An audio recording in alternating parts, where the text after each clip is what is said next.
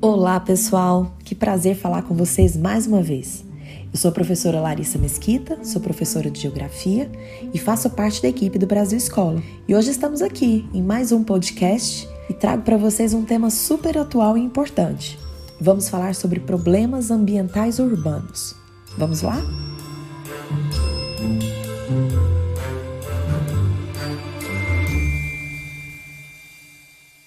Bom, queridos, o assunto problemas ambientais é pauta constante na sociedade moderna, certo? As preocupações com o ambiente natural é uma realidade e faz parte das discussões políticas, sociais e econômicas em todo o mundo. Mas saiba que esse é um comportamento novo, bem recente, embora os problemas ambientais já estejam sendo verificados há bastante tempo.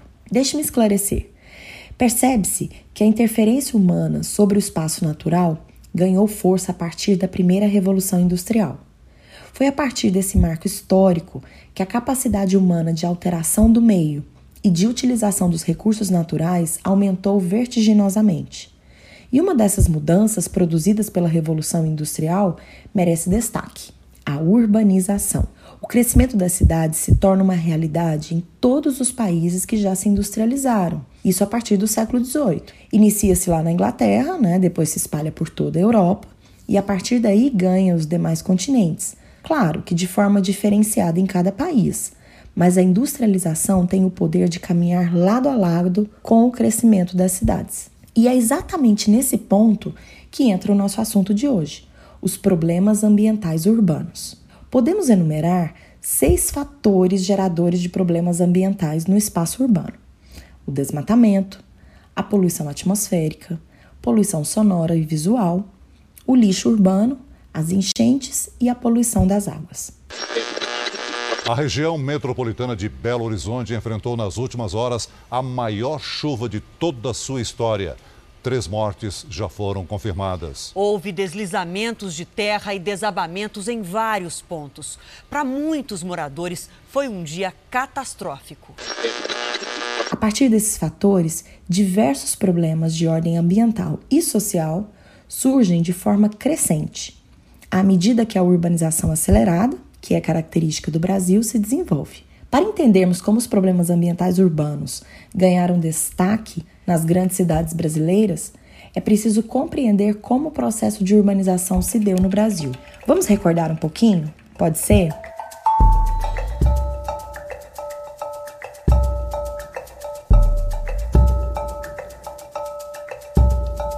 Preciso considerar que durante todo o processo de colonização e o período que se estende até a década de 1940, o Brasil se apoiava economicamente em atividades essencialmente primárias, ou seja, ligadas ao campo.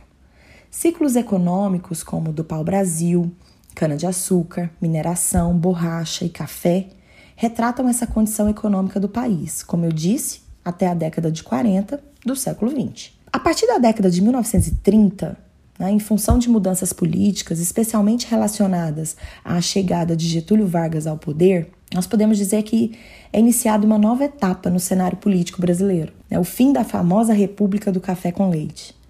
Além desse novo direcionamento político, devemos considerar o impacto profundo que a crise econômica de 1929 produziu na nossa principal atividade econômica da época, a cafeicultura.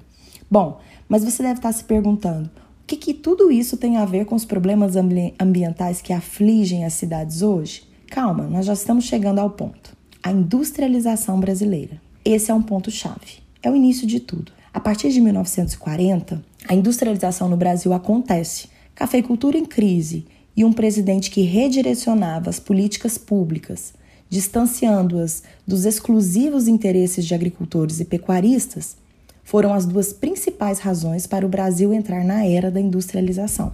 E o mais importante para nós nessa conversa é considerarmos que, historicamente, a industrialização brasileira, crescente no século XX, está diretamente ligada ao processo de urbanização, ou seja, ao aumento da população nas cidades em detrimento à população rural.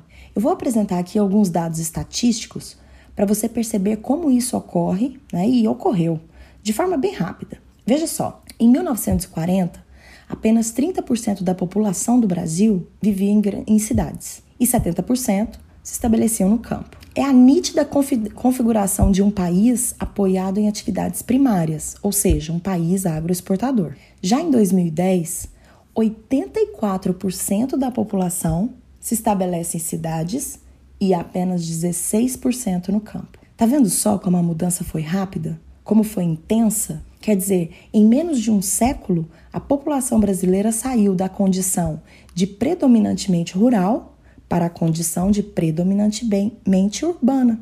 E esse é um ponto importante para entendermos a questão dos problemas ambientais urbanos. As cidades brasileiras crescem rapidamente e, na maioria absoluta, crescem sem planejamento. Tanto é que a principal característica da urbanização brasileira é o crescimento desordenado das cidades. E esse desordenamento, gerado pela ausência de planejamento sobre o espaço urbano, é um terreno fértil né, para o crescimento e agravamento dos problemas ambientais verificados nas cidades.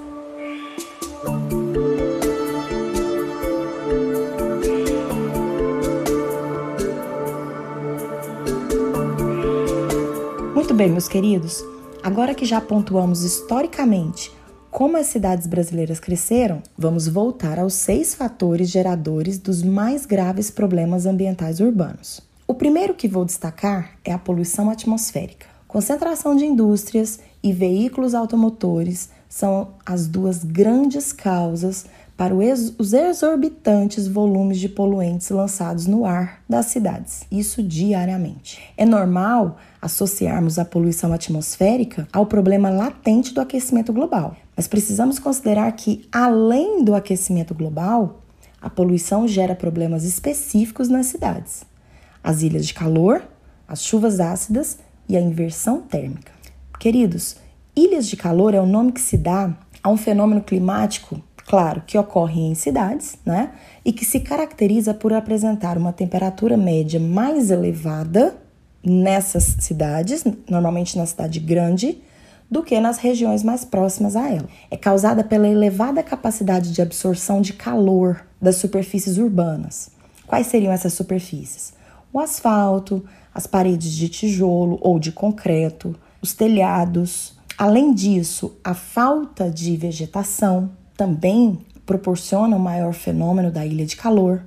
Junto a isso, a impermeabilização dos solos pelo calçamento, é, a concentração de edifícios que interferem na circulação dos ventos, a própria poluição atmosférica.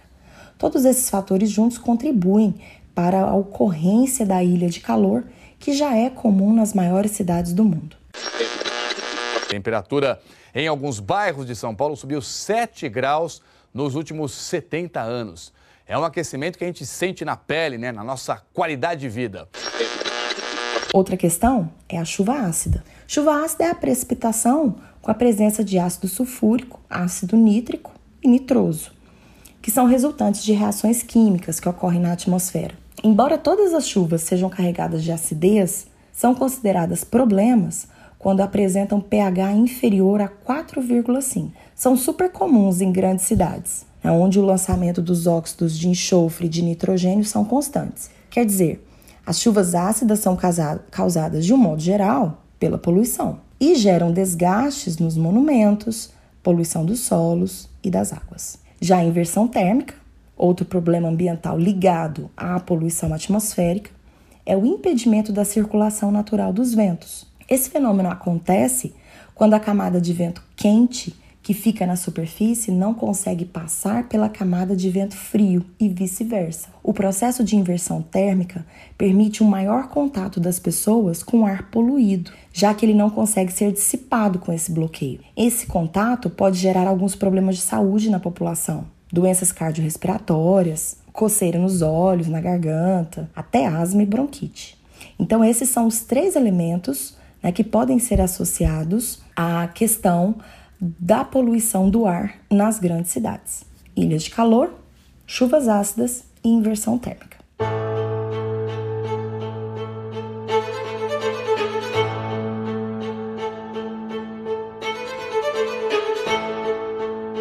Muito bem, Vamos para outro problema: o desmatamento. Considerado um dos maiores problemas ambientais do mundo, O desmatamento é uma prática que acompanha a própria urbanização. A formação de novos bairros justifica a retirada da vegetação nativa das áreas urbanas. Então, a conta parece simples de se entender. Para que uma cidade cresça, necessariamente o desmatamento deve ocorrer. Mas vamos sempre lembrar que o desmatamento é uma porta aberta para os mais diversos problemas ambientais. Nas cidades, ele causa erosão dos solos, é potencializador das enchentes e dos deslizamentos. Deslizamentos estes que são comuns nas áreas de encostas íngremes, que são desmatadas e ocupadas de forma irregular e ilegal.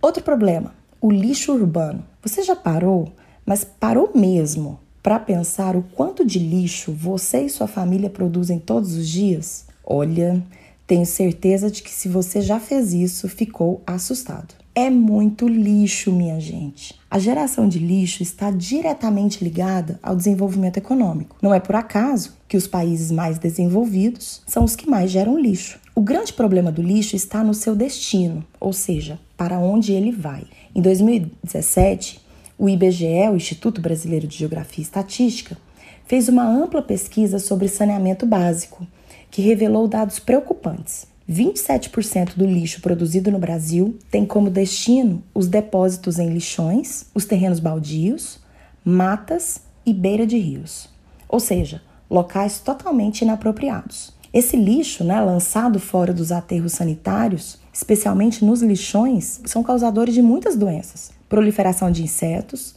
são responsáveis por poluir os solos e os reservatórios subterrâneos de água. Cada brasileiro produz, em média, 1,1 kg de lixo por dia. E o Brasil já é o quarto país do mundo em produção de lixo, segundo a organização WWF. A produção é crescente, acompanhando o crescimento econômico do país, e o que se observa é que a infraestrutura de destino do lixo não cresce na mesma velocidade. Veja só, são aproximadamente 190 toneladas de lixo coletadas por dia em todo o país. Apenas 8% das cidades brasileiras têm coleta seletiva. Falta muito. Enquanto essa infraestrutura não for melhorada, e quando digo infraestrutura, me refiro à construção de mais aterros sanitários, até a completa eliminação dos lixões, uma extensa rede de coleta seletiva e, claro, os incentivos à reciclagem. Enquanto tudo isso não for melhorado, a questão do lixo urbano será um problema crescente. E investir nesses setores é investir em saúde pública, é investir na economia e na questão ambiental como um todo.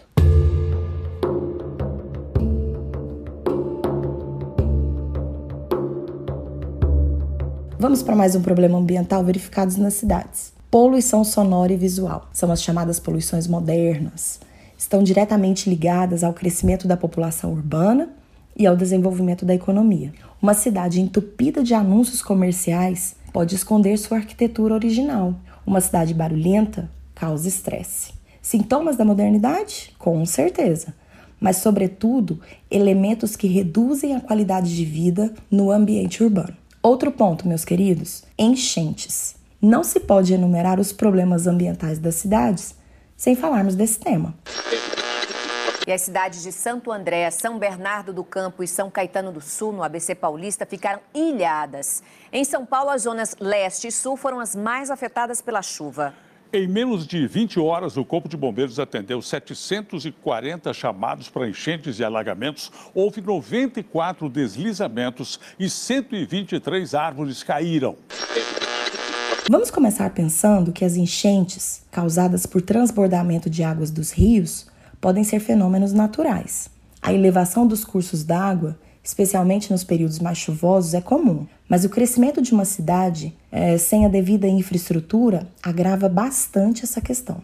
As enchentes podem, podem ser causadas pelas ações humanas, isso mesmo. E observar a ocorrência nas, nas cidades é bem fácil. Veja só, o lixo é um dos elementos ligados à ocorrência de enchentes nas cidades. Grande quantidade de lixo lançada nas ruas vão diretamente para os chamados bueiros, que são responsáveis pela captação dessas águas. Aliás, já mencionando os bueiros, é bom considerar que nem sempre a estrutura de coleta de água das chuvas é eficiente nas cidades. Normalmente tem mais água do que as galerias subterrâneas conseguem suportar. Não é assim? Isso acontece porque a cidade cresce mais rápido do que a infraestrutura. Mais asfalto, mais calçamento, é mais água escoando na superfície. E se isso acontece sem o devido melhoramento da estrutura de captação da água, a conta não vai fechar. Além disso, as enchentes em grandes cidades estão relacionadas à ocupação de áreas próximas aos rios, que não deveriam sofrer ocupação, e também associada à retirada das matas ciliares, que são protetoras desses mananciais. Essa combinação,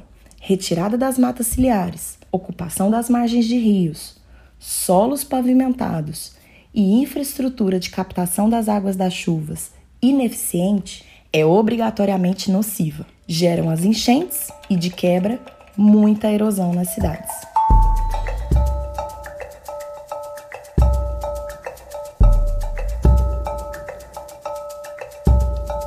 Bom, o último fator é a poluição das águas. Se você mora em uma grande cidade, vou te fazer um desafio. Observe os cursos d'água que cortam seu município. Pense neles.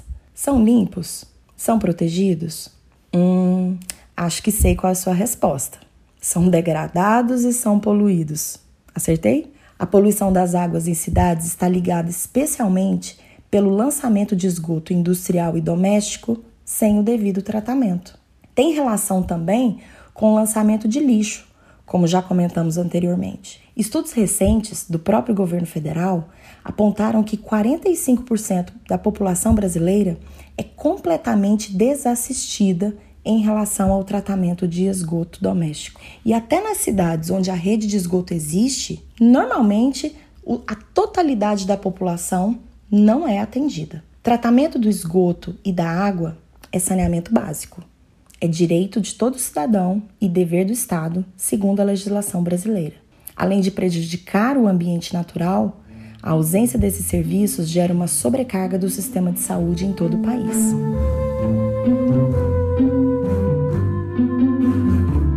Então, galera, é isso. Falar sobre problemas ambientais urbanos é falar de como as cidades crescem de forma rápida e sem o devido planejamento. Infelizmente, é uma realidade do Brasil e de boa parte do mundo. Mas é possível reverter o processo.